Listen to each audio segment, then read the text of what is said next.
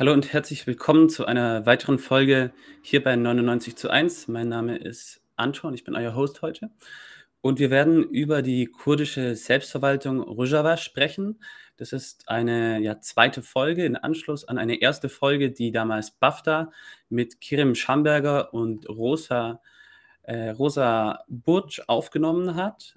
Ich werde sie nochmal beide vorstellen, weil seit der ersten Folge inzwischen äh, über ein Jahr vergangen ist. Die wurde im Dezember vorletzten Jahres aufgenommen. Rosa Burch ist Soziologin am Center on Social Movement Studies in Florenz, wo sie zu sozialen Bewegungen und Staatenlosigkeit forscht, also mit Schwerpunkt auf den Kurden. Sie ist außerdem Gastwissenschaftlerin an der FU Berlin am Zentrum für interdisziplinäre Friedens- und Konfliktforschung. Für Forschungszwecke hielt sie sich in verschiedenen Teilen Kurdistans auf und hat dazu in, als Autorin in zahlreichen Artikeln äh, veröffentlicht, in Fachzeitschriften, Sammelbänden und internationalen Medien. Kirim Schamberger war bei uns dann noch ein weiteres Male zu Gast bei 99 zu 1, um auch über seine Doktorarbeit zu schreiben, die er zu den kurdischen Mediennetzwerken verfasst hat. Äh, Rosa sitzt gerade noch an ihrer Doktorarbeit. Kirim schreibt und hält Vorträge zur Situation im Nahen Osten, besonders zur Türkei und Kurdistan. Ja, und über seine Doktorarbeit zu den Mediennetzwerken haben wir ja bereits hier gesprochen. Und die ist auch im Westend Verlag als Open Access Publikation erschrieben. Die erste Folge und die andere Folge mit Kerem werde ich euch in die Beschreibung packen, genauso wie die Folge mit unserem 99 zu 1 Neuzugang Anushka Eckhardt, die das Camp Hall in Rojava auch schon besucht hat. Und jetzt hole ich die beiden auch schon rein hat das mit der Vorstellung so gepasst? Ist alles noch aktuell oder habe ich noch was hinzuzufügen? Passt ja, ziemlich gut. immer noch die Doktorarbeit, das ist auf jeden Fall aktuell. okay. Ja, herzlich willkommen. Ähm, Rojava ist ja in aller Munde und ja, vor über zehn Jahren begann die Befreiung. Was ist das für ein Ort und wie kam es dazu, dass die Kurden dort die Waffen in die Hände nahmen und äh, ja, die Unabhängigkeit erklärt haben? Ähm, ja, die Unabhängigkeit haben die Kurdinnen nicht erklärt, aber seit äh, zehn Jahren äh, wird in Rojava eine de facto Autonomie gelebt und aufgebaut, die von Kurdinnen und auch von anderen Bevölkerungsgruppen in der Region ähm, ja, ganz vielen Gefahren ausgesetzt ist, aber halt auch immer standhaft bleibt. Seit zehn Jahren ähm, versuchen dort die Menschen eben dieses System, dieses alternative System ähm, in der, ähm, dort aufzubauen. Ähm, ich nenne das immer sehr gerne. Ähm, man, man, spricht so viel von Rojava in, mit so äh, sehr, wie soll ich sagen, ähm, sehr faktischen, äh, mit einem faktischen Unterton. Also was für Institutionen werden aufgebaut, wie ist das System dort und so weiter und so fort. Wer greift an? Äh, wie sehen diese Angriffe aus? Ähm, für was, äh, ja, für was mobilisieren die Menschen? Aber am liebsten beantworte ich die Frage, was ist Rojava, was ist das für ein Ort? Immer als, ähm, das ist das Land der Revolution, das ist ähm, das Land der Utopien, ähm, die dort eben seit zehn Jahren immer, äh, immer lauter werden und halt auch jetzt hier in Deutschland und in anderen Kontexten thematisiert werden. Ja, und ich glaube, äh, Roger war es auch irgendwie nicht nur eine Utopie für die dort lebenden, sehr vielfältigen Menschen, sondern eigentlich auch äh, weltweit. Äh, für mich persönlich ist es eine der wenigen äh, hoffnungsmachenden Orte, also wo man sehen kann, dass Gesellschaft menschgemacht ist. Das ist jetzt keine neue Erkenntnis, aber dass Gesellschaft eben auch von Menschen äh, verändert werden kann. Und man muss natürlich auch sehen, ich, du hast ganz richtig gesagt, äh, zehn Jahr, seit zehn Jahren äh, wird dort befreit. Ich fand das eigentlich ganz gut, weil äh, natürlich dort nicht Freiheit herrscht, aber Befreiung quasi. Und äh, man sagt, okay, 19. Juli 2012, da hat es begonnen in Kobane, als äh, ähm, Behörden umstellt worden sind, wo Assad-Beamte äh, und äh, Soldaten äh, gestanden sind, äh, die dann auf, äh, nach Verhandlungen sich auch zurückgezogen haben. natürlich ist es immer gut für eine Revolution einen Startpunkt zu haben. Aber ich glaube, wenn wir jetzt hier ein bisschen länger sprechen, ist das natürlich nicht ganz richtig, sondern die kurdische Freiheitsbewegung hat in Nordsyrien, Rojava, seit Jahrzehnten schon gearbeitet. Die ersten Aktivistinnen und Aktivisten sind äh, im Jahr 1979 dorthin gekommen. Übrigens auch Abdullah Öcalan, einer der Vordenker äh, der Freiheitsbewegung. Ja, und die haben, Öcalan selbst hat dort 20 Jahre gelebt, bevor er auf türkischen Druck hin dort äh, raus musste, dann auch äh, Anschluss festgenommen wurde, leider. Ähm, und äh, die Aktivistinnen waren dort aktiv. Die haben in den Städten, in den Dörfern jahrzehntelang im Untergrund unter schwerer Repression auch leidend äh, mit der Bevölkerung dort gearbeitet. Also was wir heute als Revolution von Rojava bezeichnen, ist nicht einfach so vom Himmel gefallen, sondern da haben sich Tausende von Menschen, ich würde sagen jetzt auch aus meiner Perspektive Tausende von Genossinnen und Genossen ähm, engagiert, ihr Leben gegeben. In den Knasten des Assad-Regimes sind sie verschwunden oftmals äh, und haben natürlich aber auch äh, auf etwas aufbauen können. Und zwar äh, die äh, kurdische Identität wurde dort vom Assad-Regime schon immer unterdrückt. Also. Man weiß ja, vielleicht wisst ihr das, dass äh, Hunderttausenden von Kurdinnen die Staatsbürgerschaft entzogen worden ist in den 60er, 70er Jahren, äh, dass äh, ganz viele arabische Menschen aus der Region Deir ez-Zor, das ist diese Wüstengegend rechts von Raqqa, ähm, dass die dort angesiedelt sind in einer Form, es wird heute als arabischer Gürtel bezeichnet, um die Bevölkerungsmehrheit der Kurdinnen zu brechen. Es gab verschiedene Massaker dort. Ein Kino ist mal angezündet worden mit äh, äh wirklich, ich glaube, hunderten Toten. Es gab 2004 nach einem Fußballspiel vom Regime provozierte äh, Ausschreitungen, äh, bei denen fast drei Dutzend Menschen gestorben sind. Also äh, dieses Projekt ist auch eine Antwort auf die jahrzehntelange Repression des Assad-Regimes und generell der nationalstaatlichen Idee, Idee in der Region. Was für ein System wird in Rojava aufgebaut? Da gibt es den Begriff des demokratischen Konföderalismus, äh, beziehungsweise manchmal wird es auch Selbstverwaltung genannt. Was ist das? Ja, ähm, wir haben ja vorhin von Utopien und von Alternativen gesprochen. Ähm, und das ähm, zeigt sich halt auch in dem politischen System, was, für, was dort aufgebaut wird. Ähm, es ist ein basisdemokratisches System. Dort organisiert sich die Gesellschaft erstmal in der kleinsten Einheit. Eine kleinste Einheit könnte eigentlich auch eine Familie sein, es könnte ein Haushalt sein, es ist meistens eine Kommune. Eine Kommune kann 150 bis 1500 Mitglieder haben. Personen können da quasi in der Kommune leben. Und diese Kommunen kommen dann zusammen in so Nachbarschaftsräten, dann Bezirken, dann Kantonen, dann Regionen und dann eben in der autonomen Verwaltung, Selbstverwaltung. Und so bezeichnen wir auch das System in Rojava, Autonomous Administration oder halt autonome Selbstverwaltung. Und die autonome Selbstverwaltung ist ähm, zuständig für die Koordinierung dieser verschiedenen Regionen. Es geht tatsächlich um Verwaltungsarbeit.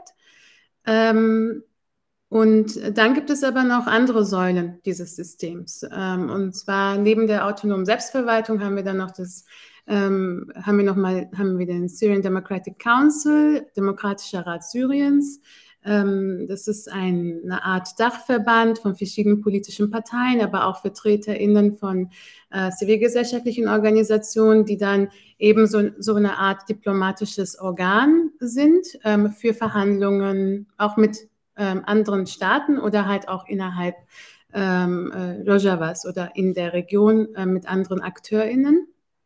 Und ähm, dieser Demokratische Rat Syriens gibt halt auch so ein bisschen den politischen Rahmen an, also über welche Themen diskutiert wird und ähm, so Roadmaps äh, werden dort ähm, ja, gezeichnet. Äh, dann gibt es aber noch eine dritte wichtige Säule, die so ein bisschen ähm, als Gegengewicht zu diesen beiden sehr politischen ähm, Strukturen aufgebaut wird und aufgebaut ist und auch eigentlich das erste was wir gehört haben damals 2015 und 16 und zwar TEVDEM, also die Bewegung für eine demokratische Gesellschaft. Und ich finde hier ist es sehr wichtig, ähm, auch, auch irgendwie hervorzuheben, dass hier von einer Bewegung gesprochen wird und nicht von einer Partei, von einem Rat, von einer Verwaltung, sondern eben von einer Bewegung ähm, der, ähm, ja, wie gesagt, Bewegung für eine demokratische Gesellschaft. Sie wurde schon 2011 gegründet und es ist ein zivilgesellschaftliches Organ und ähm, wie gesagt, äh, ist als Gegengewicht dann zu den anderen beiden Säulen zu verstehen. Ähm, das Interessante aber an dem Rojava-System ist, dass sich neben diesen Institutionen, ähm, die für uns Außenstehende äh, oder in Europa quasi ähm, hilfreich sind, um irgendwie ein bisschen zu fassen, was wird da eigentlich aufgebaut und wie ist dieses System politisch strukturiert. Aber nicht die einzigen Säulen sind, die dieses politische System ausmachen. Wir haben äh, zum Beispiel neben diesen drei Hauptsäulen eben auch verschiedene Strukturen, die parallel ablaufen. Zum Beispiel können sich Menschen organisieren in themenspezifischen Komitees, ähm, zum Beispiel zur Bildung, ähm, Ökologie, jetzt fällt mir kein, Gesundheit, Infrastruktur, also so ganz, ganz viele ähm, wichtige Themen, die die Gesellschaft direkt betreffen, werden halt eben in diesen Komitees dann besprochen ähm, und Menschen können sich da auch einbringen und die Vertreter dieser Komitees sind dann in der Selbstverwaltung, ähm, also sind dann wieder in der Selbstverwaltung angebunden.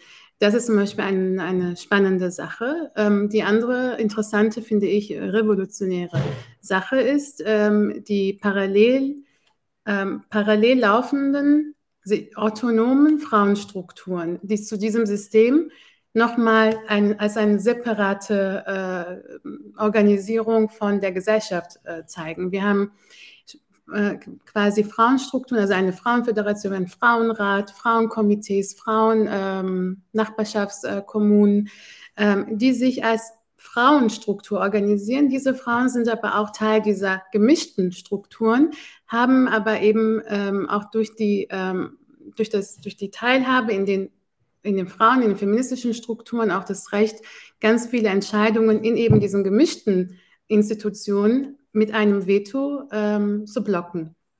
Und das ist äh, etwas, was unheimlich spannend ist, ähm, einfach rein aus einer politikwissenschaftlichen Perspektive. Ich habe auch Politikwissenschaften studiert ähm, und es ist ähm, ähm, spannend, dass oft zum Beispiel ganz einfach von einer radikal Demo radikalen Demokratie gesprochen wird, wenn wir von dem Rojava-System sprechen. Ähm, aber schauen wir uns tatsächlich die ähm, ja, die Funktionsweisen dieser Institutionen an, wie beispielsweise die Repräsentantinnen in den höheren Gremien immer zurück an die Basis ähm, berichten müssen und dort die Entscheidung eigentlich fällt und nicht ähm, mit der Abgabe des Willens an einen Repräsentanten oder eine Repräsentantin, sondern dass die Basis im Endeffekt tatsächlich entscheidet, dass da ganz viele deliberative Prozesse stattfinden, dass ganz viel auf Konsens beruht und nicht auf oktroyierten Entscheidungen. All das spricht eigentlich teilweise gegen ähm, radikaldemokratische Prozesse in westlichen Ländern, wie zum Beispiel äh, in der Schweiz, wo es ganz viel um Wettbewerb und Konkurrenz geht. Ähm, zwar mit, also so di Direktwahlen, aber halt immer in einem Wettbewerbsprinzip. Und das ist gar nicht so in Rojava und dieses alternative System ähm, hat auch einen Grund. Äh, nicht nur, es ist nicht nur Organi das Organisieren einer Gesellschaft ähm, in, einem, ähm, in, in einem Land, was im Kriegszustand ist, in dem Fall Syrien, sondern es geht auch ähm, darum, dass durch diese Teilhabe auch die Gesellschaft, ähm, wie soll ich sagen, ähm, dass eine moralische, so, so bezeichnen das nämlich KurtInnen, Aktivistinnen, dass eine moralische und politische Gesellschaft aufgebaut wird. Also jedes Individuum ähm, ist beteiligt und soll auch beteiligt sein in, der, in dem Aufbau einer moralischen und politischen Gesellschaft. Und diese Strukturen sind eigentlich Ausdruck dessen. darüber können wir vielleicht noch ein bisschen mehr sprechen später, aber so als äh, Einleitung zum, ja, zur mhm. Struktur. Vielleicht kann ich noch ergänzen, sozusagen diese moralisch-politische Gesellschaft wird ganz explizit auch als Gegensatz zur, äh, zum Kapitalismus beziehungsweise im Begriffskanon der kurdischen Freiheitsbewegung äh, im Gegensatz zur kapitalistischen Moderne gesehen, mhm. wo gesagt wird, äh, die äh, hiesigen Gesellschaften sind total losgelöst oder abgetrennt von jeglicher Moral, beziehungsweise auch von jeglichen äh, Politi Pol Politik. Also es, es, findet eine Endpolitisierung auch in, die, in den hiesigen Gesellschaften statt und dagegen wird sich gestellt. Und ich würde noch eine Ergänzung machen. Es gibt auch den Begriff der demokratischen Autonomie, der sozusagen sagt, und auch eine Antwort auf die Vielfalt in dieser Region ist, dass jede ethnische, jede religiöse, jede kulturelle Gruppe hat, sich als eigenständig autonome Gruppe in diesen politischen Prozessen der Deliberation und auch der Selbstverwaltung zu beteiligen. Äh, und ist damit eben auch eine Antwort auf diese äh, wirklich furchtbaren Homogenisierungstendenzen, die die quasi Aufoktroyierung des Nationalstaatsgedankens in den letzten äh, 100 äh, Jahren äh, äh, zu der die geführt hat, weil, weil dort jegliche Vielfalt eigentlich negiert worden ist. Und es wurde geschafft, versucht, einen türkischen, männlichen, sunnitischen Mann zu schaffen oder einen arabisch, äh, arabischen Mann. Und sozusagen auf die Vielfalt in der Region gar keine Antwort gegeben werden konnte. Und dieser demokratische Konföderalismus und darin die demokratische Autonomie ist quasi die, der, der Versuch einer Antwort darauf, diese Vielfalt als etwas Schönes, als etwas Positives und Gewinnbringendes zu sehen und eben nicht als Bedrohung für die jeweils eigene Identität. Sehr schön. Äh, da tun sich bei mir einige Fragen oder Nachfragen auf. ähm, wie funktioniert denn die, die Koexistenz oder jetzt in die tatsächliche Zusammenarbeit zwischen diesen drei Hauptsäulen einerseits, aber auch zwischen diesen Parallelstrukturen der Basis? Ähm, wann gibt es dort eine sehr erfolgreiche Zusammenarbeit und kommt es manchmal nicht auch zu sozusagen Konflikten oder wie läuft denn dieser, dieses systematische Konsensuieren ab, dass man eben den, den ja, kleinsten gemeinsamen Nenner findet und dann eben möglichst alle versuchen, sich zusammenzusetzen und ein äh, ja, mhm. gemeinsames Einverständnis hinzubekommen?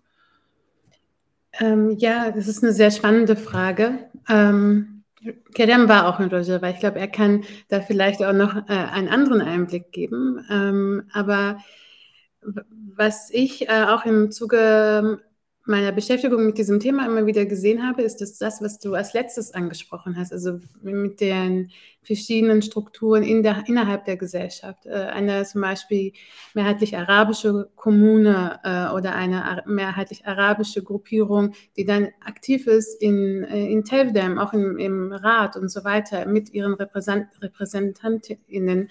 Ähm, äh, und, oder, äh, oder Frauen, die dann eben ähm, quasi in den verschiedenen Gremien aktiv sein können. Und das dadurch halt ganz viele Widersprüche, Konflikte entstehen, ist eigentlich, liegt in der Natur der Sache. Ähm, was ich so großartig finde, ähm, in, in dem Verständnis der kurdischen Freiheitsbewegung, wie eben diese Prozesse, diese Konflikte auszutragen sind, äh, ist, dass es immer darauf beruht, dass durch Bildung und durch quasi, ähm, ähm, ja genau, dass, dass durch Bildung ähm, gehofft wird, dass die Menschen eben zu einem Konsens kommen, dass sie eben deliberative Prozesse befördern und machen. Also man ist eigentlich immer in einer Reflexion, Selbstreflexion, einer Kritik, einer Selbstkritik. Und, ähm, und in, diesem, in diesem Prozess findet halt einfach ganz viel, ähm, ja, ganz viel Wissenstransfer statt und, ähm, und ganz ich habe zum Beispiel nie nicht beobachtet, dass ähm, so wie das oft in den Medien dargestellt wird oder von manchen Kritik, KritikerInnen, ähm, dass äh, die autonome Verwaltung, Selbstverwaltung eben oktroyiert, wie es jetzt äh, sein soll, welche Regeln es zu befolgen gibt und so weiter und so fort. Ganz im Gegenteil, es, es gab, ähm, es wird auch oft in Büchern geschrieben, zum Beispiel von ähm, von Wegenburg hat dazu ein ganzes Kapitel geschrieben, ähm, wie zum Beispiel ähm, in arabisch dominierten äh, oder mehrheitlich arabischen Regionen manche feministischen Ansätze der Selbstverwaltung nicht so gut ankommen. Ähm, da sind äh, tatsächlich dann andere gesellschaftliche Strukturen, die im Weg stehen. Ähm, zum Beispiel der, das, das, Verbot der, ähm, der ähm, äh, Polygamie, nicht Polygamie. Moment, dass man, wie nennt man das nochmal, wenn man mehrere Ehefrauen haben kann? Ich glaube, ja. das ist Polygamie. Polygamie, ne? Ja, ja. Ich kurz, ähm, dass man halt nicht mehr äh, mehrere Ehefrauen haben kann. Ähm, das wurde von manchen ähm, Stammesgruppen zum Beispiel nicht so äh, willkommen. Also das fanden die nicht so cool. Ähm, was hat aber die kurdische Bewegung dort gemacht oder die äh, Selbstverwaltung hat eben gesagt, gut, da müssen sie eben in einer in diesen Regionen, in, in diesen äh, Kommunen muss es eben dazu kommen, dass Frauen selbst das einfordern. Wir können nicht hingehen und sagen, ihr macht es jetzt ab heute nicht mehr.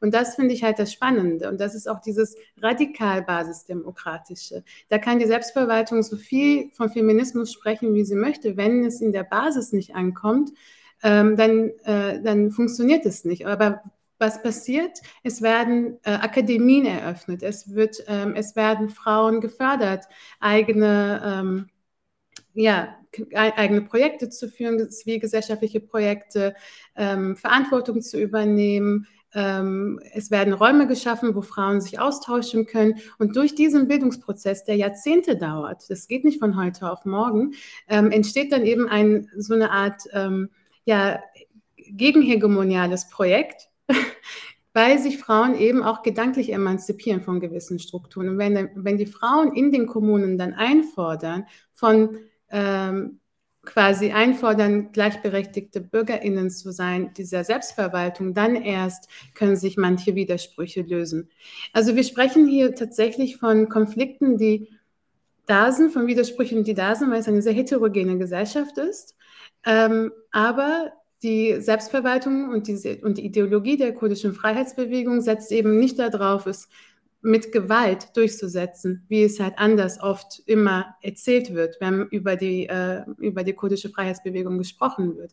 Ganz im Gegenteil, dass wir heute vom Feminismus und von einer Frauenrevolution in Rojava oder in anderen Teilen Kurdistans oder sogar in Teheran, also im Iran sprechen, ähm, ist auch geschuldet ähm, äh, ist auch dem geschuldet, dass die kurdische Freiheitsbewegung seit mehr als 40 Jahren diesen neuen Bildungsprozess, dieses Reflektieren, die Rolle der Frau reflektieren, was ist eigentlich das, wogegen wir kämpfen? Für was kämpfen wir eigentlich. Ähm, das sind lang, langwierige Prozesse, die jetzt erst zum Ausdruck kommen. Und deshalb ähm, geht, also ist es so ein bisschen die Antwort, ähm, man äh, ja, wie geht man damit um? Man geht eben damit um, indem man Räume schafft, dass sich die Gesellschaft selbst emanzipieren kann von eben diesen Unterdrückungssystemen wie Patriarchat, Kapitalismus und Nationalstaatlichkeit. Ähm, da würde ich gerne nochmal einspringen. Wir sind ja hier bei 99 zu 1 auch in einem sich äh, marxistisch verstehenden Medium. Und ich glaube, das, was die Rosagat am Beispiel dieser arabischen Stämme, die sich gegen die, die, gegen die Abschaffung der Polygamie wehren, äh, so eindrücklich beschrieben hat, äh, lässt sich sehr gut verbinden. Es gibt ja im Marxismus diesen äh, Spruch äh, Einsicht in die Notwendigkeit.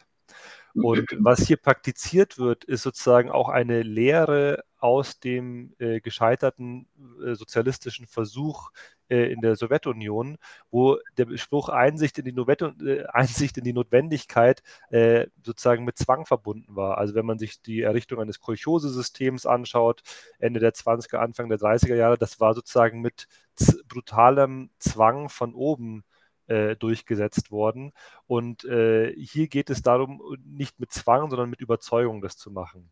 Und dann auch sozusagen mit der Konsequenz, dass sozusagen die finale Abschaffung eines poly polygamen Systems nicht von heute auf morgen geschieht, sondern eben sukzessive, indem man Bildungsangebote für die Frauen in diesen arabischen Communities anbildet, äh, aus, äh, anbietet, die dann selber sagen, okay, wir wollen das nicht mehr, wir wehren uns dagegen. Ja? Äh, und ich glaube, das ist äh, eine ganz, ganz wichtige Erfahrung und Lehre auch aus dem ersten äh, Versuch, ein sozialistisches System aufzubauen, das ja massiv gescheitert ist. Ähm, und ich glaube, vielleicht noch ergänzen, es geht hier ganz, ganz viel um Vertrauensaufbau, weil die Politik, die dort von den Nationalstaaten und den herrschenden Eliten in den letzten Jahrzehnten betrieben war, war eine Teile- und Herrscherpolitik. Du bist Kurde, du bist Araberin, äh, der Araber nimmt dir was weg äh, und der Kurde ist faul und so weiter und so fort. Und äh, gegen diese ja, seit Jahrzehnten betriebene staatliche Politik müssen einfach ganz viele Vorurteile, ähm, überwunden werden. Und das passiert auch in der letzten Zeit. Also wenn, während sich zum Beispiel die arabischen Teile der Bevölkerung zu Beginn 2012, 13, 14, 15 wirklich nicht sehr intensiv an diesen Strukturen beteiligt haben, äh, passiert es immer mehr. Oder auch äh, die assyrische, also die christliche Minderheit äh, Minderheit falsches Wort, also die christliche Gruppierung, Entschuldigung, die dort äh, mhm. leben, äh, die auch sehr skeptisch dem gegenüberstanden. Aber mittlerweile findet diese Beteiligung statt, weil gesehen wird, okay, in dieser Selbstverwaltung kann ich ich selbst bleiben, mich selbst verwirken und gemeinsam mit den anderen mitwirken. Und diese Vertrauensaufbau ist etwas ganz, ganz Elementares, äh, was dort in Rojava auch geschieht. Darf Sehr ich ganz schön. kurz etwas noch sagen? Dieser Vertrauensaufbau hängt auch ähm, mit, ähm, ja, mit einem Disclaimer gerade, Kerem, zu tun, als du gesagt hast, Minderheit, nee, will ich nicht sagen.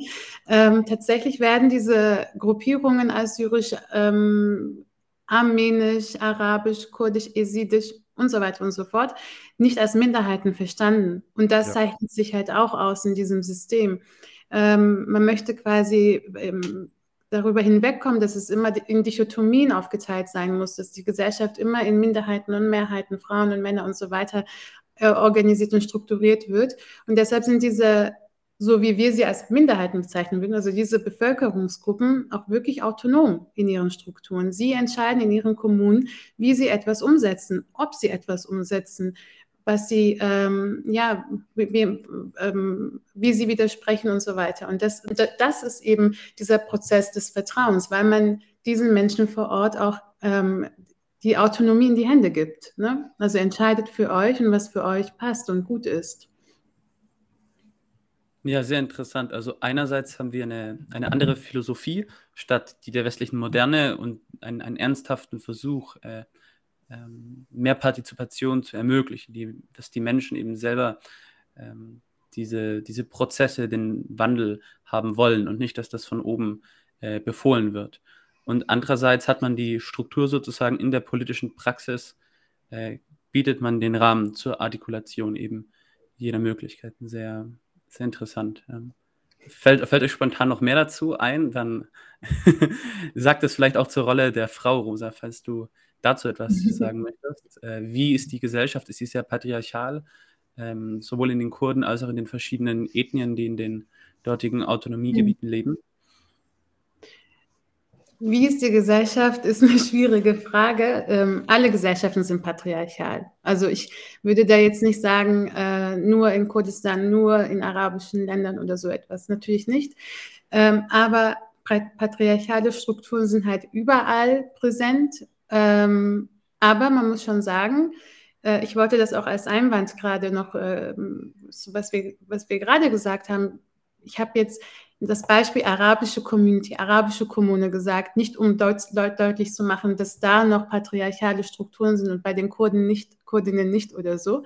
Aber es ist, es, man muss deutlich auch sagen, dass ähm, der Dialog mit der kurdischen Freiheitsbewegung in Syrien in den 60er, 70er Jahren, 80er Jahren, in, in Kurdistan, Türkei, also Nordkurdistan, äh, in der Region generell. Also diese Auseinandersetzung mit den Prinzipien der PKK und der kurdischen Freiheitsbewegung ähm, hat dazu geführt, dass eben in den Teilen, wo sie hegemonial ist als Bewegung, die Bevölkerungsgruppen ein säkuläreres Verständnis haben und ein feministischeres Verständnis haben.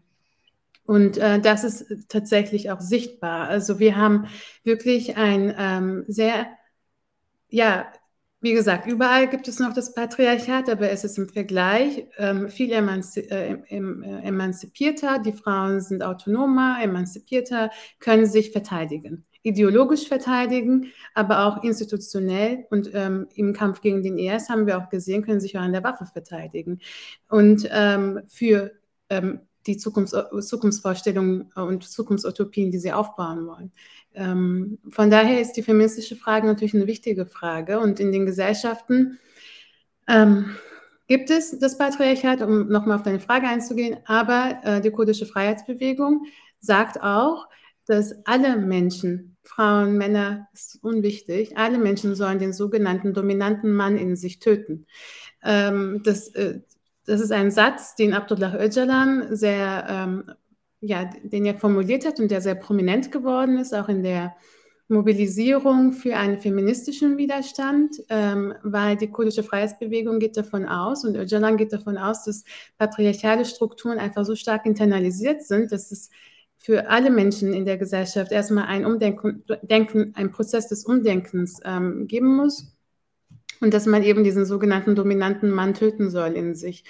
Ähm, ja, und ähm, das hat natürlich auch was damit zu tun, wie man, Kerem hat schon ein bisschen davon erzählt eigentlich gerade, dass, dass er ähm, ja, vom Marxismus gesprochen hat. Aber äh, es geht auch in der Frage der, bei der Frage der Frau auch ein bisschen darum zu verstehen, wie hat sich die kurdische Freiheitsbewegung in den 90er Jahren ähm, nochmal ähm, umpositioniert ähm, und wie, wie, welche, wie wurden Konzepte wie Freiheit und Unfreiheit definiert? Und da fand ein Wandel statt. Und durch, aufgrund dieses Wandels ähm, sehen wir heute, dass die feministische Frage und die Rolle der Frau so eine starke, zentrale ähm, Signifikanz hat für, für den Widerstand der Kurdinnen überall. Ähm, und was hat sich da geändert? Aktivistinnen sprechen davon, äh, die kurdische Freiheitsbewegung spricht da von einem sogenannten Paradigmenwechsel. Man hat quasi abgelegt, ähm, dass Freiheit nur in der Errichtung eines unabhängigen kurdischen Staates ähm, sich ausdrückt. Äh, und man ähm, hat äh, quasi das hinterfragt, ähm, einen antikolonialen Kampf hinterfragt, der nur nationalstaatliche Freiheit als Ziel hat und Souveränität nur eben in der Form eines unabhängigen Nationalstaates sieht und ähm, hat äh, erstmal hinterfragt, die kurdische Bewegung, aber Öcalan hauptsächlich hat, hat hinterfragt, warum ist es denn so, dass unsere Gesellschaften so unfrei sind? Und eine Antwort, eine sehr zentrale Antwort, um es auf die Frauenfrage jetzt ein bisschen spezifisch zu beantworten, war eben die Erkenntnis, dass, ähm, also Öcalan sagt, dass die Frau die erste Kolonie in der Geschichte der ähm, menschlichen Zivilisation ist. Ähm, das ist sehr ähnlich an den Vorstellungen von so Anarchofeministinnen wie zum Beispiel Maria Mies, die auch von der Frau als letzte Kolonie spricht. Öcalan sagt aber, es ist die erste Kolonie der Menschheit gewesen, die Frau, und die Frau muss als eine Nation, als ein, eine Nation, als eine Gruppe betrachtet werden, die am meisten unterdrückte Nation, sagt er noch dazu in seinen Abhandlungen zur äh, Rolle der Frau zur Frauenfrage in dem Sinne. Wenn wir also eine, einen bewaffneten Widerstand haben, der sich immer schon als antikolonialer Widerstand selbst definiert hat, aber im Zuge der 90er Jahre sagt, Moment mal, ähm, die erste Kolonie ist eigentlich die Frau, dann ändert sich natürlich auch die Vorstellung darüber, wie Freiheit und wie ein antikolonialer Widerstand auszusehen hat. Man ähm, geht also weg von einem Verständnis, dass man den Staat ändern möchte, dass man den Staat umstürzen und vielleicht einen neuen Staat errichten möchte, hin zu einem Verständnis, dass man gesellschaftliche Beziehungen und ges gesellschaftliche Strukturen ändern möchte. Also das Dekoloniale beginnt quasi in dem ähm, ja, in dem, äh, in dem Überwinden des Patriarchats, der in uns, das in uns ist und das in der Gesellschaft immer reproduziert wird durch das Handeln von, durch die Handlungen von Frauen und Männern. Und um diese Reproduktion des Patriarchats im Gesellschaft quasi ähm, äh, ja, zu, äh, zu stoppen, muss man eben, wie Öcalan das sagt, den dominanten Mann in sich töten. Und ich glaube, ähm, das hat alles ähm, was mit dem, mit dem ähm, neuen antikolonialen Verständnis und dekolonialen Verständnis der kurdischen Freiheitsbewegung zu tun, was sich eben in den 90er Jahren angefangen hat zu entwickeln und dann in den 2000er Jahren auch richtig floriert ist. Und übrigens auch äh, eine Konsequenz ist aus den Lehren der äh, nationalen Befreiungsbewegungen, die ja sehr staatlich orientiert waren, gesagt haben, wir errichten einen eigenen Staat, der dann aber im Endeffekt äh, wenige Jahre später genauso unterdrückerisch oft war wie äh, die kolonialen äh, Staaten davor. Äh, und deshalb gesagt wird, okay, was hat das mit Na Nationalstaaten zu tun? Und es ist auch eine Lehre, also diese zentrale Stellung der Befreiung der Frau, auch aus einer Kritik am Marxismus, wo gesagt wird, äh, die, die, die, das Patriarchat und die Unterdrückung der Frau wurde oftmals als Nebenwiderspruch gesehen, das dann sich sozusagen im Sozialismus schon irgendwie lösen wird. Mhm. Ähm, und ich würde auch sagen, dass im Sozialismus die ökonomische Gleichstellung der Frau weiter war als in, im Kapitalismus, aber trotzdem sie meistens die Hausarbeit noch zusätzlich zu ihrer Arbeit gemacht haben. Und deshalb gesagt wird, okay, äh, wenn äh, die erste Unterdrückungsform und die erste Kolonie eine Frau war, dann müssen wir da auch zentral ansetzen. Und ich glaube, dieses Dreieck von Patriarchat, Nationalstaat und Kapitalismus. Also es wird nicht mehr in Haupt-Nebenwidersprüchen gedacht, sondern die Verbindung von diesen dreien äh, wird gesehen und versucht zu überwinden. Und vielleicht, das ist jetzt eine ganz praktische Sache, ich, äh, könntest du vielleicht das, den Bildschirm von der Rosa sozusagen nach oben stellen, weil irgendwie ist es gerade so, dass zwei Männer äh, auf äh, die Frau runterschauen und das finde ich, nee, nicht so sozusagen, dass das Foto nochmal noch mal switchen. Das sozusagen. Ich weiß leider nicht, wie das geht. Okay. Müssten wir andersrum machen, dass hier so oben ist. Warte, ich versuche mal einen Moment. nein, nein, alles gut. Rose rutscht immer nach, nach, unten. Das ist sozusagen schon in der Struktur des Programms ich bin so angelegt. Minderheit und unten. Ja, das tut mir, das hat mich ich, ich bin gerade unsicher. Das, also ist auch okay. Ich aber zu groß. Ja. Nein, nein, wir, wir, lassen ja. das auch in der Aufnahme drin, würde ich sagen. Der versucht es zu beheben, aber irgendwie hat es mich gerade gestört. Ich wollte es nur mal sagen. Das sind halt strukturelle und im Patriarchat noch immer. Tut mir sehr leid. Äh, mir leider nicht von weg. Ähm, das ist von Männern gemacht. Aber du kommst äh, leider nicht gerade. Ähm, ja. Ich würde gerne noch etwas sagen. Darf ich, äh, Anton? Ja. Ähm, also du hast ja gesagt, es waren Lehren, die aus, äh, aus dem Scheitern von anderen antikolonialen Kämpfen in der Geschichte oder anderen sozialistischen Projekten halt auch gezogen worden, wurden. Aber man muss auch eine Sache sagen. Äh, wir haben jetzt immer von Theorie und Abhandlung und äh, Öcalan hat gesagt gesprochen. Das ist alles legitim, was wir gesagt haben. Ähm, aber ähm, man darf auch nicht äh, so tun, als ob es keinen Widerstand und keinen Kampf innerhalb der, der, Strukturen der kurdischen Freiheitsbewegung gab in den 90er Jahren, von Frauen selbst, ähm, von Guerillakämpferinnen, die eben ihren Platz in, im Widerstand und im antikolonialen Kampf auch ähm, eingefordert haben. Sie waren immer schon Teil dieses Kampfes, ähm, aber äh, ich habe zum Beispiel ähm, in Interviews mit, ähm, ehemaligen, äh, mit einer ehemaligen Guerillakämpferin ähm, ähm, gesehen, dass sie sagt zum Beispiel, ähm, dass auch in den ersten Jahren, als, sie, als, als die äh, PKK sich als äh, quasi ganz neu formiert hat und die äh, Menschen dann in die Berge gegangen sind, um sich anzuschließen, dass auch in den, ähm, dass dort auch in diesen Strukturen teilweise genderspezifische Rollen verteilt wurden, dass äh, Frauen zum Beispiel hauptsächlich fürs Backen des Brotes zuständig waren oder ähm, nicht immer an erster Front gekämpft haben und so weiter und so fort. Und das äh, und sie hatte so äh, sehr ähm, ja, ironisch gesagt, ja, ich dachte mir immer damals, wenigstens, wenn es dann ein freies Kurdistan gibt, kann ich Brot backen. Und das war dann so ähm, so ein Witz natürlich, den, den, das, um das überspitzt dar, darzustellen, dass auch in den sogenannten fortschrittlichen Strukturen eben Probleme sind und dass dann Genossen vielleicht genauso patriar patriarchalisch ähm, äh, sich verhalten können, auch wenn sie sagen Sozialismus, Marxismus, äh, antikolonialer Kampf und so weiter und so fort. Und dieser Widerstand der Frauen dort, ähm, vor allem Sakina Jansis, die ähm, vor zehn Jahren in Paris umgebracht worden ist, dieser Widerstand, eine eigenständige, autonome Frauenbataillon aufzubauen und dann Guerillakämpferinnen quasi, dass sie sich unter sich organisiert haben, innerhalb der PKK, diese Prozesse in den, ähm, ja, in den ersten Jahren des bewaffneten Widerstandes, ähm, die sind wichtig gewesen und die müssen, die müssen wir natürlich auch immer vor Augen halten, wenn wir heute von wow, toll, es gibt ein Vetorecht für Frauen sprechen oder es gibt einen, ein, ähm, ja, eine Frauenquote bei der HDP sprechen. All diese Widerstände, die von den Frauen selbst ausgegangen sind in den ersten Momenten der, des bewaffneten Widerstandes, ähm, haben dazu beigetragen, dass wir heute von dieser sogenannten Frauenrevolution sprechen können. Also es wurde ihnen nicht geschenkt, sondern sie haben es sich erkämpft, erkämpft. und zwar über Jahre lang. Und genau. auch bis heute, ähm, ich meine, wenn sich jemand der Bewegung anschließt, dann äh, gibt es sehr viele Diskussionen und Versuche auch das eigene patriarchale Denken zu überwinden, wenn man aus dieser Gesellschaft kommt. So, ja? Genauso wie wenn sich jemand aus Deutschland anschließen würde quasi.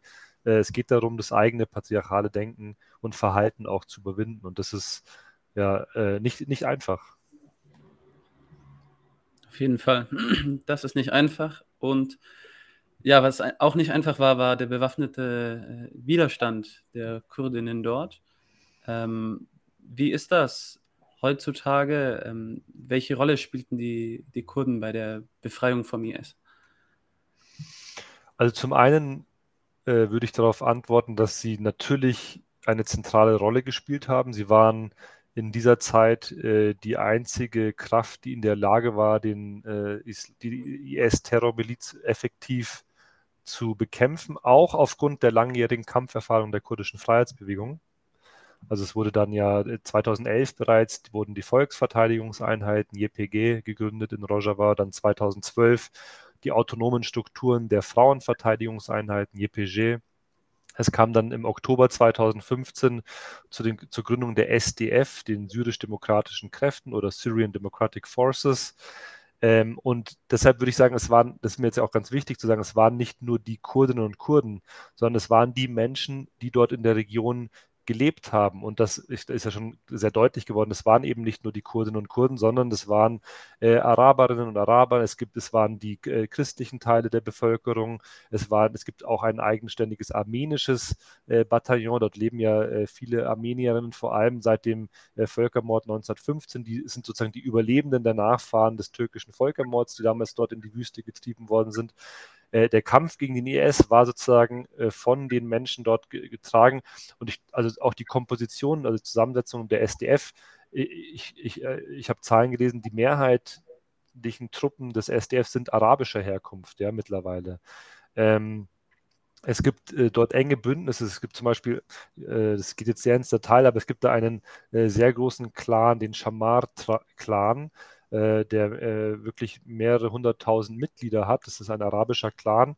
Äh, die haben eigene Kräfte, die als, als Sanadid-Kräfte, die sich dort auch innerhalb der SDF an diesem Kampf gegen den ähm, IS beteiligt haben. Deshalb in deutschen Medien oder europäischen Medien wird, wird oft gesagt, die Kurden haben ihn besiegt, aber es waren vor allem die Kurden, aber eben auch in, im Bündnis mit ganz, ganz vielen anderen Menschen. Und es war ja wirklich ein sehr, sehr aufopferungsvoller Kampf. Das wird heute äh, oft vergessen. Es sind äh, mehr als 11.000 Menschen dabei gestorben. Es sind äh, 30, 40.000 Leute schwer verwundet werden. Es gibt ganz worden, es gibt ganz viele Kriegsversehrte, die bis heute wirklich um äh, eine angemessene medizinische Behandlung äh, kämpfen. Das wird sehr, sehr oft vergessen, vor allem wenn die türkische Luftwaffe immer wieder dort die Leute bombardiert, die den Kampf gegen den IS geführt haben und damit auch uns geschützt haben, die wir hier das Privileg haben, in Europa leben zu können. Ja, wie sieht es mit den türkischen Angriffen auf Rojava und die ganzen dortigen Autonomiegebiete denn gerade aus? Warum äh, ja, erklärt Erdogan in den Krieg? Warum bekämpft er sie? Das ist jetzt wäre eigentlich ein eigenständiges Referat. Ich versuche es ja. mal kurz zu machen in fünf Minuten. Hatten ja schon ein bisschen, wurde schon ein bisschen angesprochen in der letzten Folge. Ja, also ich, ja. ich glaube, sag mal, das grundsätzliche Ziel der Türkei ist, jegliche Selbstverwaltung und unabhängige Organisierung dort zu zerstören. Natürlich vor allem die kurdische Selbstverwaltung, äh, die ja keine kurdische ist, aber sozusagen die als kurdisch wahrgenommene Selbstverwaltung.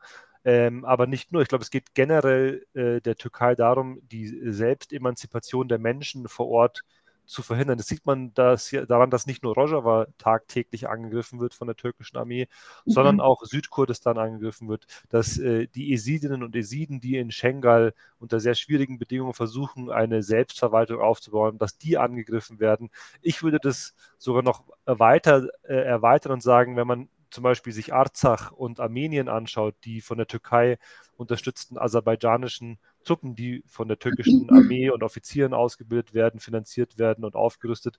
Auch da geht es sozusagen um die äh, Verhinderung einer, äh, eines des Aufbaus einer Selbstorganisierung und Selbstverwaltung. Also das ist sozusagen äh, der prinzipielle Grund, der hinter diesen Angriffen der Türkei vor allem gegen Rojava äh, steht. Und dann gibt es natürlich auch noch andere politische Gründe, vor allem innenpolitische Gründe. Ähm, Jetzt ist ja äh, letzte Woche bekannt gegeben worden, dass die Parlaments- und Präsidentschaftswahlen am 14. Mai äh, stattfinden. Erdogan stellt sich dort äh, verfassungswidrigerweise zum dritten Mal als Präsident auf. Also er darf äh, eigentlich nur zweimal kandidieren, hat es 2014 und 2018 bereits getan.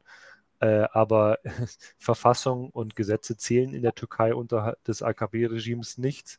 Äh, äh, das ist jetzt auch keine große Neuigkeit. Ähm, und äh, Erdogan sieht sich in seiner äh, Wiederwahl gefährdet, weil es eine sehr, sehr schwierige wirtschaftliche Situation in der Türkei gab. Äh, letztes Jahr lag die Inflation laut offiziellen Angaben bei 64 Prozent, äh, laut inoffiziellen äh, Forschungsgruppen bei über 138 äh, Prozent. das Leben ist dort eigentlich nicht mehr bezahlbar. Die ich meine, mein Vater lebt in der Türkei, der sagt, die Leute können sich das Obst und Gemüse auf dem Markt nicht mehr leisten, weil es so teuer ist. Es muss, muss mittlerweile subventioniertes Brot rausgegeben werden. Und das äh, schafft natürlich einen riesigen Unmut in der äh, Bevölkerung. Und wie äußert sich in solchen wirtschaftlichen Krisenzeiten dieser? Oftmals äh, ist eine Kanalfunktion, diesen Wut umzuleiten, Rassismus, der sich in den letzten Monaten sehr stark gegen Geflüchtete aus Syrien ähm, äh, richtet, die äh, also die, das AKP-Regime, aber auch äh, oppositionelle Parteien, ähm, die sozusagen an den, am Grundgerüst des türkischen Staates nichts ändern wollen, äh, überbieten sich quasi in ihren Forderungen, was man mit syrischen Geflüchteten machen sollte. Und was Erdogan verspricht, ist, sagt, ich bombardiere Rojava, äh, vertreibe, führe eine ethnische Vertreibung durch und in diesem frei gewordenen Gebiet siedle ich dann syrische Geflüchtete an und äh, entledige mich damit des Problems. Dass er das ernst meint, sieht man zum Beispiel an Afrin, wo er 2018 eingefallen ist und wo äh, die kurdische Bevölkerungsmehrheit, die davor dort ge äh, gelebt hat, äh, fast komplett vertrieben worden ist und stattdessen einfach auch Syrerinnen und Syrer und Araberinnen dort angesiedelt ähm, worden äh, sind. Also in den herstehenden Häusern der Vertriebenen. Ne? Also da ist natürlich auch eine ganz andere Dimension noch dieses, dieser Politik. Genau, in den leerstehenden Häusern. Also ja. es geht dort um eine ethnische Neukomposition der dortigen äh, äh, Bevölkerung. Ich habe ja ganz am Anfang vom arabischen Gürtel gesprochen, dass das Assad-Regime in den 60er, 70er Jahren dort den aufgebaut hat und eigentlich will äh, Erdogan wieder sowas machen ähm, und äh, ja, die Kurdinnen von dort in die Wüste treiben de facto. Und äh, das ist, glaube ich, noch, also das, darum geht es. Und natürlich nationalistische Mobilisierung, wenn es Krieg ist, äh, schart immer die Anhänger und die Verunsicherten hinter dem herrschenden Regime. Äh, das ist sozusagen eine ganz altbewährte Taktik. Ähm, und äh, das ist, hat auch noch einen äh, starken Grund. Also es geht vor allem jetzt auch um die Wahlen. Ich meine, wir haben ja gesehen, dass es im 19. und 20. November massive Luftangriffe seitens der Türkei gegen Rojava gegeben hat.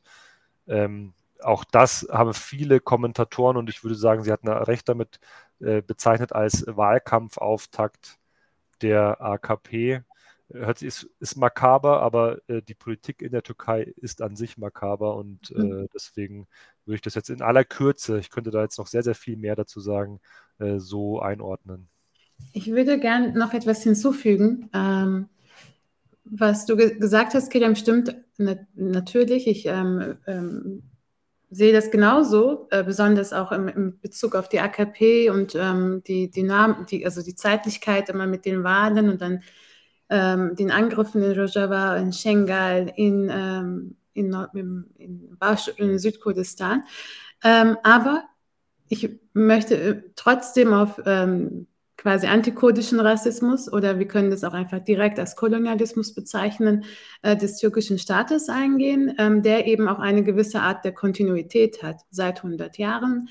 Ähm, also es ist jetzt nicht so, dass ähm, erst seit äh, der ja, quasi der, äh, der, der letzten, vielleicht seit 2015 die Situation so schlecht geworden ist oder seit die AKP äh, an der Macht ist, sondern wir haben immer schon in der Gesch Geschichte der türkischen, ähm, des türkischen Staates, also der türkischen Republik, ähm, wenn man so will, ähm, solche Politiken gehabt, wie wir sie heute in Afrin beobachten, wie wir sie heute woanders beobachten. Also was Kerem ganz zu Beginn gesagt hat, jegliche, ähm, jeglicher Ausdruck eine Selbstverwaltung von Kurdinnen wird als Gefahr für die Einheit des Nationalstaates der Türkei gesehen und wird mit Rassismus und mit wirklich ganz schlimmen Gewaltpraktiken ähm, beantwortet.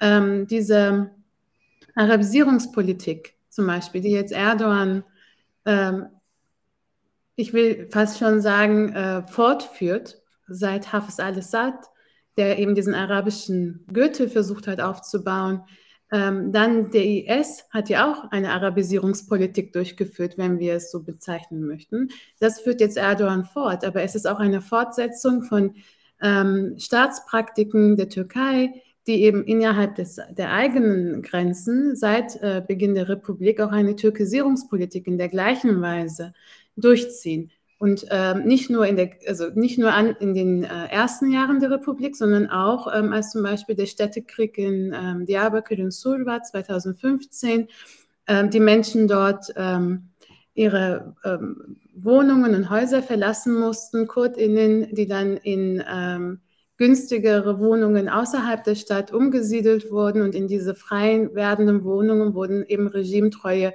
Familien äh, quasi äh, hin, äh, ähm, angesiedelt. Und ähm, diese Umsiedlungspolitik, also das Türkisieren oder Arabisieren von sehr widerständigen Regionen und Städten, ist eben wirklich ein Ausdruck des türkischen Kolonialismus, ist, wenn man versucht, immer dort quasi den Staat sichtbar zu machen, wo gerade nationalstaatliche Prinzipien ähm, herausgefordert werden. Was heißt, nationalstaatliche Prinzipien werden herausgefordert? Menschen fordern ihre Menschenrechte ein. Sie fordern ein, in ihrer, in ihrer eigenen Sprache zu sprechen, ihre eigenen Schulen zu besuchen, ihre eigene Bildung zu genießen, ihre eigenen Kleid, folklorischen Kleider zu tragen. All das wird eben als Herausforderung des Nationalstaates verstanden. Und dagegen wird eben mit Arabisierung und Türkisierungspolitik ähm, äh, vorgegangen. Und das, das ist eine Geschichte, die wir seit einem Jahrhundert eigentlich beobachten. Gerade jetzt 2023 mit 100 Jahre Republik sehen wir, dass das, was der Staat als Erfahrungswert für sich äh, gesammelt hat, ähm, sei es in der sei es in Dersim ähm, Ende der 30er Jahre oder 2015 in Diyarbakir, ähm, wird jetzt außerhalb der Grenzen auch weiter ausprobiert. Also man, man geht hin und ähm, praktiziert quasi die Türkisierungspolitik nicht, die, nicht in kurdischen Städten innerhalb türkischer Grenzen, sondern in kurdischen Städten innerhalb syrischer Grenzen. Im, am Beispiel Afrin. Warum, bezeichnen, warum sagen wir mal Afrin? Weil zum Beispiel äh, in Afrin, ähm, ich meine 2019, also 18, 19 ging der Kampf in Afrin. Ähm, Dort in den Schulen wurde das Kurdische zum Beispiel rausgestrichen aus dem Curriculum und da wird jetzt Arabisch und Türkisch, das ist das Interessante, Türkisch gelehrt. Ähm, die Verwaltung in Afrin ähm, ist, ähm, ist nicht in Afrin selbst, sondern sie ist in der Türkei. Also man, man verwaltet diese kurdisch-syrische Stadt aus der Türkei heraus. Also wir haben quasi Praktiken ähm, des ähm, Praktiken des Kolonialismus das, äh, die wir eigentlich in der Geschichte zu verorten hatten bislang. Mittlerweile sind, werden sie eben außerhalb türkischer Grenzen halt auch in den sogenannten ähm, ja, Settler Colonial, würde ich sagen, Gebieten des türkischen Staates praktiziert. Und das ist eine super, super gefährliche Entwicklung und etwas, was wir nicht nur mit Wahlkampf be beantworten können, sondern mit einer Kontinuität ähm, kodophober Praktiken des türkischen Staates. Innerhalb und außerhalb der Grenzen. Ja, ich, ich glaube, dieser Begriff des Siedlerkolonialismus, äh, den man ja nicht nur auf Israel-Palästina-Kontexten anwenden sollte, sondern auch in der Türkei, ist ganz, ganz wichtig. Und ein letztes Beispiel, das war jetzt gerade extrem, diese Ergänzung war wirklich wichtig, weil äh, diese Kontinuität äh, ist wichtig. Es geht nicht nur seit der AKP und seit Erdogan irgendwie böse geworden ist, so, sondern und diese Kontinuität, das würde ich an dem letzten Beispiel nochmal zeigen, sieht man darin, dass die Parteien, die angeblich in der Opposition sind, immer zustimmen, wenn im Parlament über neue Kriegseinsätze im Irak, Südkurdistan oder im Syrien, Nordsyrien abgestimmt wird, immer zustimmen. Und wer sind diese Parteien in der Opposition? Allen voran die JHP, die Republikanische Volkspartei, die äh, sozusagen die Partei Mustafa Kemals oder auch bekannt als Atatürk ähm, äh, sozusagen diese Kolonialismuspolitik in den 20er, 30er, 40er Jahren äh, durchgeführt hat. Also das ist das beste Beispiel dafür, dass es äh, eine koloniale Kontinuität ist, ähm, die sich bis heute in die Opposition durchzieht und die auch dazu führt, äh, dass äh, das AKP-Regime sich so lange halten kann, weil bis heute kurdische Akteurinnen und Akteure äh, von dieser Opposition der vermeintlichen nicht anerkannt wird, wird sondern der antikurdische Rassismus dort von all diesen Leuten äh, geteilt wird. Ja, sehr interessant, was ihr hier für einen kleinen Exkurs gemacht habt. Wie ist denn die aktuelle Lage jetzt in Rojava? Anton, darf ich, Kilian, vielleicht ja. antwortest du darauf, aber ich würde gerne eine Sache sagen. Du sagst ja Exkurs. Tatsächlich ist es ein Exkurs gewesen, aber dass wir diesen Exkurs machen mussten, zeigt auch, ähm, da, dass diese Themen so äh, miteinander irgendwie verbunden sind und dass wir Rojava nicht verstehen können, wenn wir die Türkei in ihrer Geschichte, in ihrer Geschichte nicht verstehen, wenn wir die Unterdrückung der Kurdinnen in der gesamten Region nicht als eine als ein Phänomen verstehen, was miteinander verbunden ist. Also es ist ein Exkurs, da gebe ich dir recht, aber viel öfter sollten wir all diese Themen gemeinsam besprechen. Ähm, Warum die Türkei Rojava angreift, können wir nicht nur aus Rojava heraus verstehen, weil die Türkei greift auch nicht nur Rojava an, sondern eben auch Schengal. Die Türkei greift auch das Geflüchtetenlager Mahmur an. Das sind alles Gebiete, die nicht in Syrien liegen, sondern in, im, ähm, in Südkurdistan, also im Nordirak. Ähm, was aber auch der Fall ist, die Türkei oder der Iran, ähm, die kooperieren auch immer in Momenten des Umbruchs. Ähm, diese Staaten, die eigentlich äh, so rein geopolitisch oder wenn wir aus der IB kommen, aus den internationalen Beziehungen immer so wahrgenommen werden, als, als ob sie um die Hegemonialmacht in der Region kämpfen würden und äh, ne, konkurrieren, sind immer sehr schnell ähm, enge Bündnispartner, wenn es darum geht, Kurd, KurdInnen in ihren eigenen Ländern oder halt eben außerhalb der Grenzen ähm, zu unterdrücken.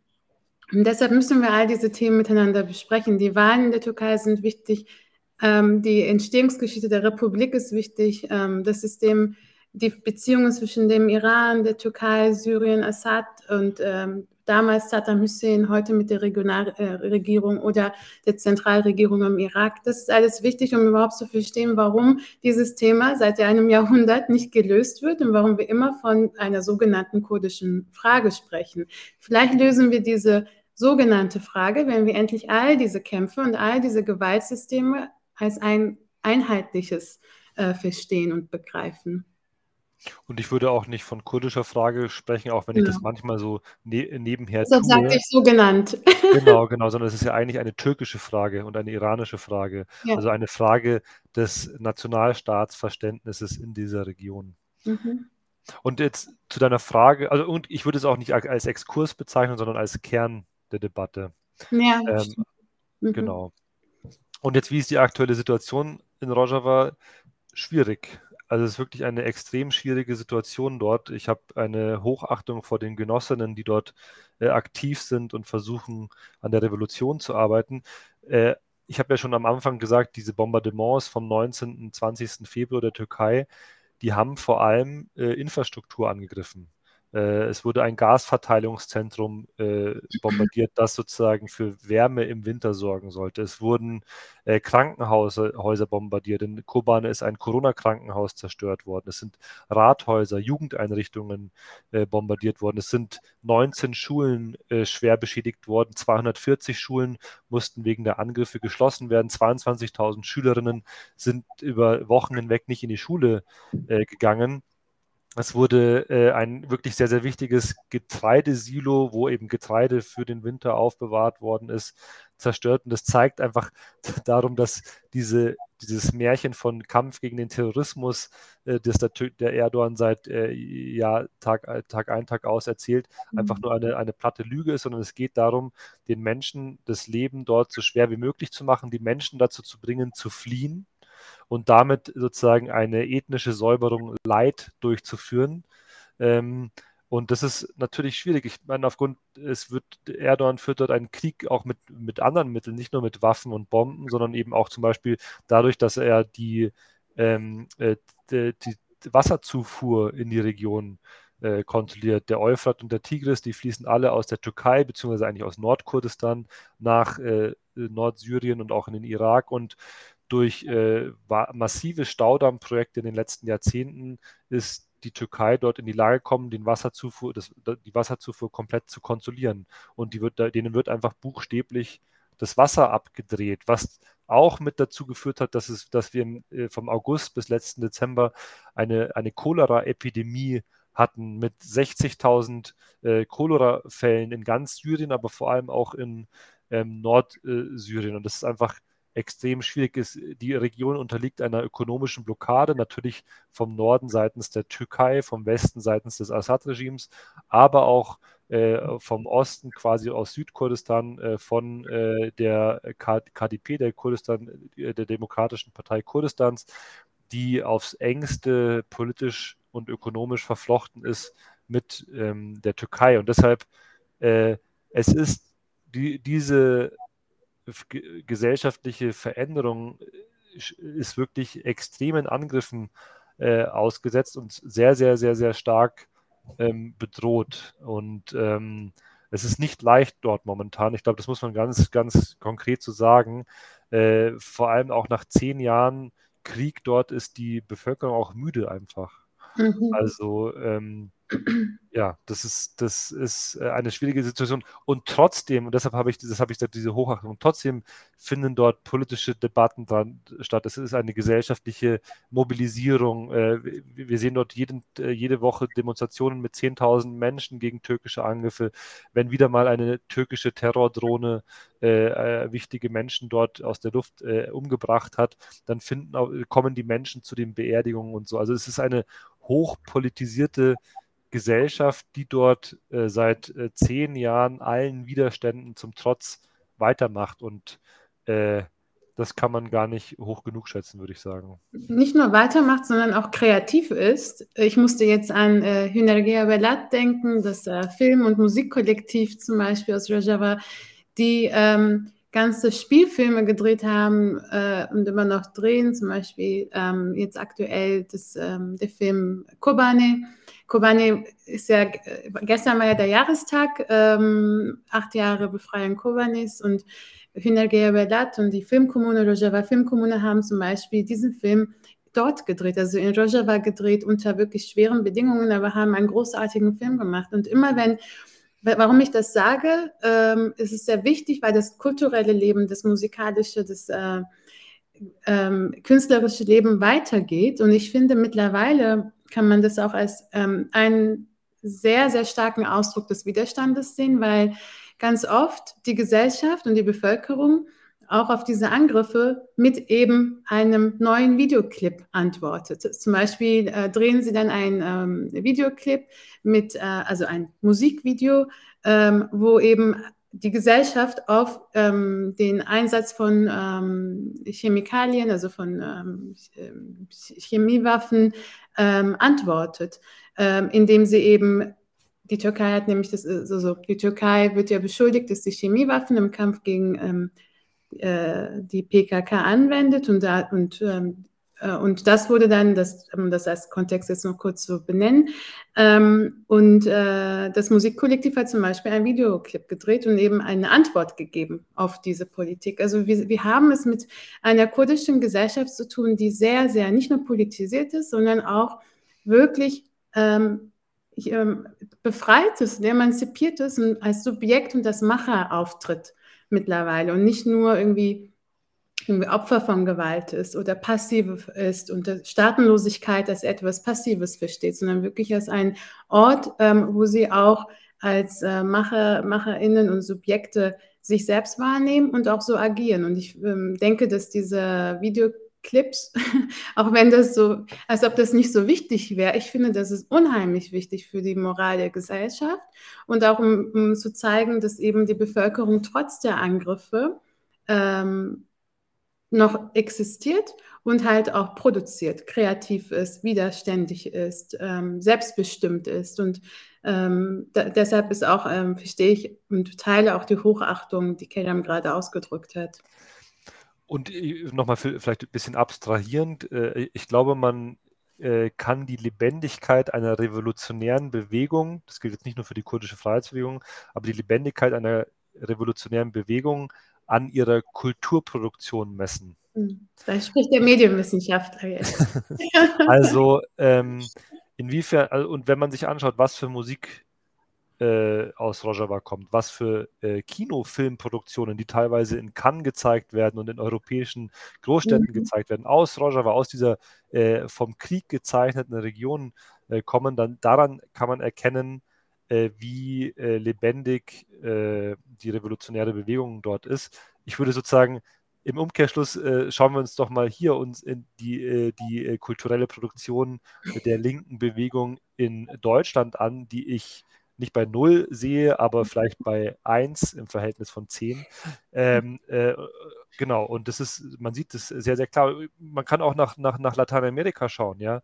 Äh, in Chile, wie viele Sachen dort produziert sind, entstanden sind, weil es dort eine lebendige, revolutionäre, äh, auch in der Bevölkerung verankerte Bewegung äh, äh, gab und gibt, äh, auch nach der Niederlage, nach dem Referendum jetzt im September.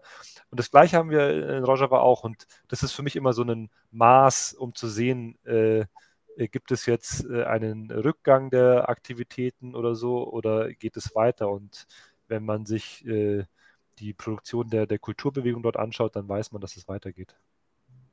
Ja, ich glaube, es ist auf jeden Fall auch wichtig, ähm, dass man nicht nur die brutalen äh, ja, Seiten der Unterdrückung zeigt, sondern eben, ja, das Leben muss ja irgendwie weitergehen und im Rahmen, also insofern, als dass man es auch genießen kann, sollte man es eben auch versuchen. Ähm, gerade wenn die Lage so schwierig ist wie in, in Rojava und der ganzen äh, Selbstverwaltungsgebieten. Ja, ich weiß nicht, habt ihr vielleicht noch was zur Rolle Deutschlands zu sagen mit der Zusammenarbeit mit äh, der Türkei, die ja den Siedlerkolonialismus betreibt, oder äh, die anderen dortigen Staaten, die, die ja dort sehr unterdrückerisch agieren, wie den Iran, wie Syrien, Irak etc.? Ja, diese Frage, und wie sieht die Rolle Deutschlands aus, ist immer so die Standardabschlussfrage bei solchen Interviews, die auf jeden Fall Legitimität hat, weil wir sind ja jetzt vor einem deutschsprachigen Publikum. Äh, und äh, die Komplizenschaft der Bundesrepublik und auch der Bundesregierung mit dem AKP-Regime gilt es immer wieder an den Pranger zu stellen. Also äh, prinzipiell lässt sich festhalten, unter der Ampelkoalition, die jetzt seit äh, einem Jahr an der Regierung ist, hat sich die Türkei-Politik nicht geändert. Äh, es ist eine 1 zu 1 Fortführung äh, der Komplizenschaft und Partnerschaft äh, unter der Merkel. Regierung. Natürlich jetzt unter anderen Vokabeln. Also Außenministerin mhm. Annalena Baerbock spricht von feministischer Außenpolitik. Meiner Meinung nach eine Art ideologische Verbrämung, die jetzt auf andere Weise verstecken soll, dass es um Interessen geht, um nationalstaatliche und um kapitalistische Interessen. Das sieht man daran, dass türkische Drohnen wöchentlich ganz, ganz wichtige feministische äh, Aktivistinnen in Kurdistan umbringen. Nicht nur türkische Drohnen, auch der türkische Geheimdienst zum Beispiel, äh, der im Oktober Nagihan Akarsel, eine ganz wichtige äh, äh, feministische Wissenschaftlerin in Süleymaniye vor ihrem Haus erschossen hat. Und zu all diesen Morden äh, gibt es kein Wort der Bundesregierung. Xinjiang Azadi, Frau, Leben, Freiheit, ist ein Spruch, der von der kurdischen Fra Frauenbewegung entwickelt worden ist, jetzt internationalisiert ist, was auch eine Stärke der äh, Bewegung, glaube ich, zeigt. Äh, diese sozusagen äh, Erfinderinnen dieses Spruchs, die dafür seit Jahrzehnten kämpfen, äh, werden in dieser sogenannten feministischen Außenpolitik ignoriert und ähm, verschwiegen. Also ich, ich meine, äh, Baerbock hatte sich im letzten Juli mit Çavuşoğlu, ihrem äh, türkischen Kollegen, getroffen und da wurde in den Medien gesagt, ah, es war ganz toll, der, sie hat ihr mal, sie hat ihm widersprochen. Sie hat, sie hat ihm auf der, auf der Pressekonferenz, auf der gemeinsamen Abschlusspressekonferenz äh, äh, äh, widersprochen, aber das zählt alles nicht, solange es keine Konsequenzen gibt für das, was die Türkei dort macht. Man, die Türkei ist schon gewohnt, dass man ihr mal sagt, nee, das habt ihr jetzt aber nicht so gut gemacht. Wenn dem keine Konsequenzen folgen, dann äh, wird sie so weitermachen. Und natürlich äh, werden keine Konsequenzen folgen, weil es äh, enge geostrategische Verbindungen gibt über die gemeinsame NATO-Mitgliedschaft, weil über 6000 deutsche Unternehmen äh, die äh, überausbeutbare türkische und nochmal noch mehr kurdische Arbeitskraft dort benutzen, um günstig auch für unsere Märkte hier zu produzieren, ähm, weil ähm, es äh, auch eine gewisse Abhängigkeit gibt, weil man der Türkei Milliarden äh, dafür gezahlt hat, ungefähr 6 Milliarden mittlerweile schon, damit sie Geflüchtete, die übrigens durch türkische Kriege vor allem auch hervor, äh, hervorgebracht worden sind, davon abhalt, in die, in die Europäische Union zu gehen. Und deshalb von feministischer Außen, also ich, ich bin da wirklich wütend, merkt man vielleicht, aber das ist einfach nur äh, Gelaber, um hier irgendwelche äh, Leute äh, in Deutschland bei der Stange zu halten und sagen, oh, das ist aber jetzt ganz toll, was gemacht wird. Äh, die Ampelkoalition führt die jahrzehntealte Politik der Kumpanei und Komplizenschaft mit den verschiedenen Regimen in der Türkei eins zu eins weiter und ich äh, werde da keine, sehe da momentan überhaupt keine Änderung. Man sieht es auch daran, dass die kurdische Freiheitsbewegung, äh, dass Genossinnen und Genossen, die hier in Deutschland aktiv sind, äh, nach wie vor fast wöchentlich festgenommen worden. Jetzt vor kurzem wurde ein guter Freund von mir, Tahir Kötscher, wurde festgenommen in Bayern. Davor ähm, wurde Mirza Bilen äh, in München im November zu drei Jahren Haft verurteilt. Alles Leute, die ich gut kenne, mit denen ich politisch seit Jahren zusammengearbeitet habe. Ähm, also das ist alles nur Heuchelei und äh, Doppelmoral, die uns hier irgendwie ein gutes Gefühl geben sollen, aber äh, die Menschen dort sterben nach wie vor, werden eingesperrt und bombardiert und nichts wird dazu gesagt. Hm.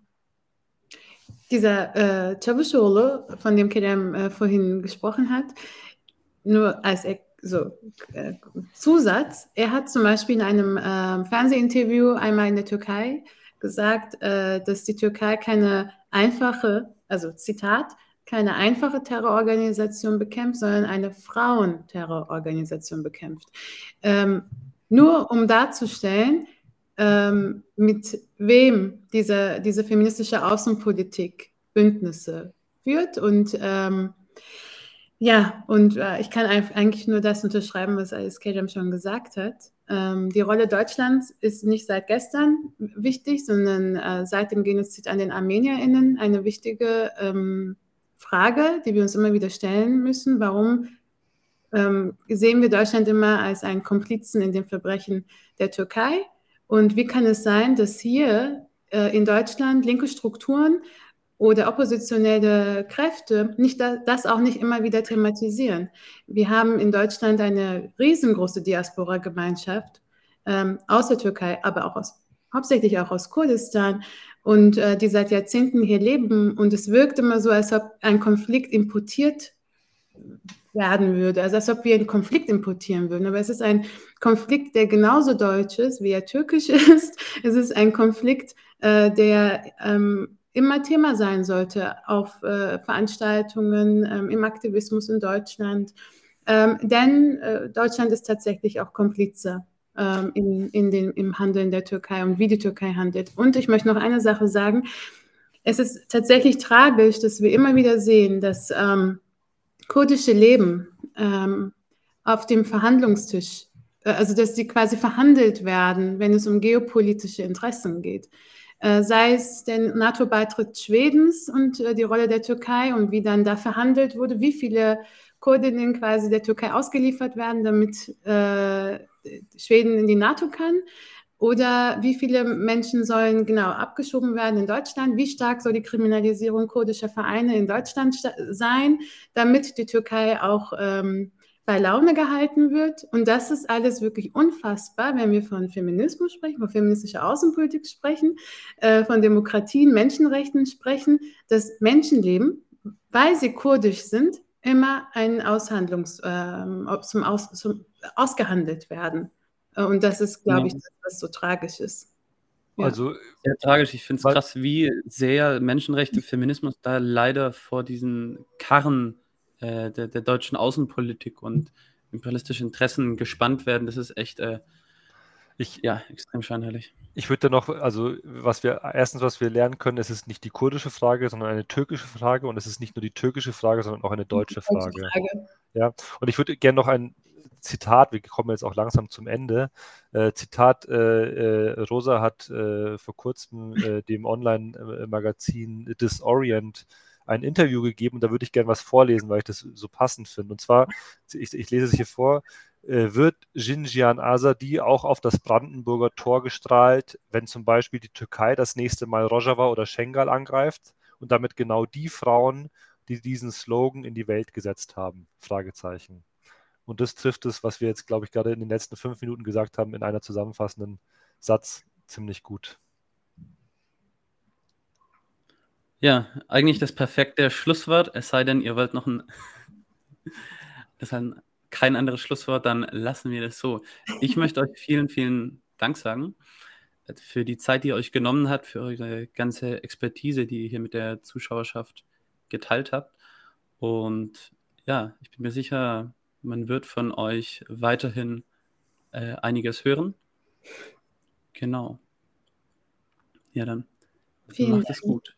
Ja, Danke für die Einladung. Bis zum nächsten Mal. Einladung. Bis zum nächsten Mal. Bis zum nächsten Mal.